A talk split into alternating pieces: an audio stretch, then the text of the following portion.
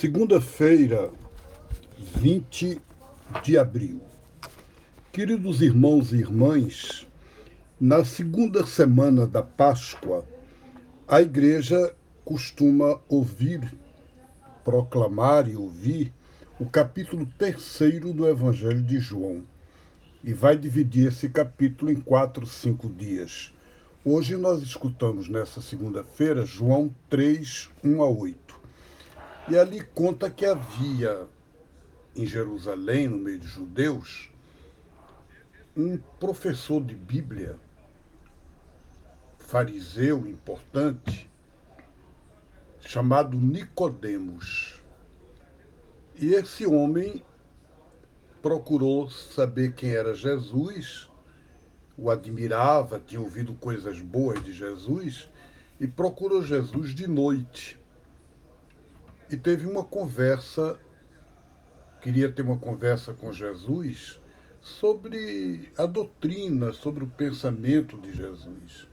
Mas Jesus o acolheu, mas de um, imediatamente meio cortou a conversa.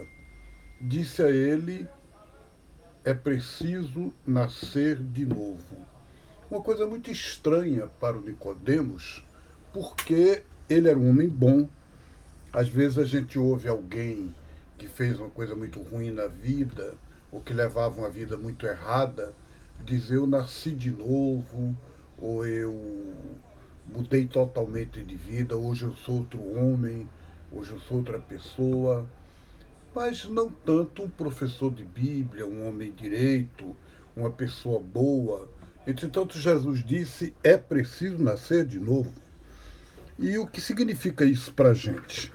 Bom, já é estranho o fato de que Nicodemos, o evangelho diz, o procurou de noite. De noite por quê?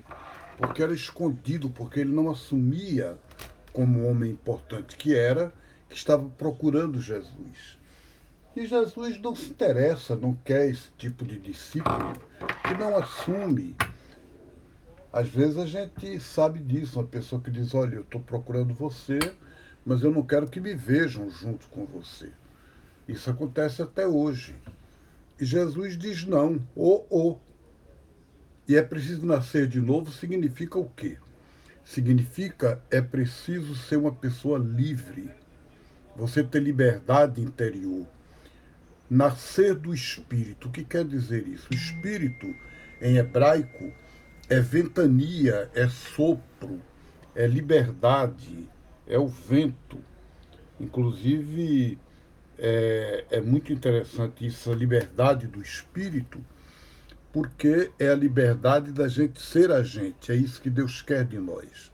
Então, esse apelo fica um apelo para todos nós. É preciso se renovar e se deixar conduzir pelo espírito de amor. Para vocês todos, todas, um grande abraço de ternura nesse momento de, de quarentena. Vamos ficar em comunhão. Deus abençoe e até amanhã.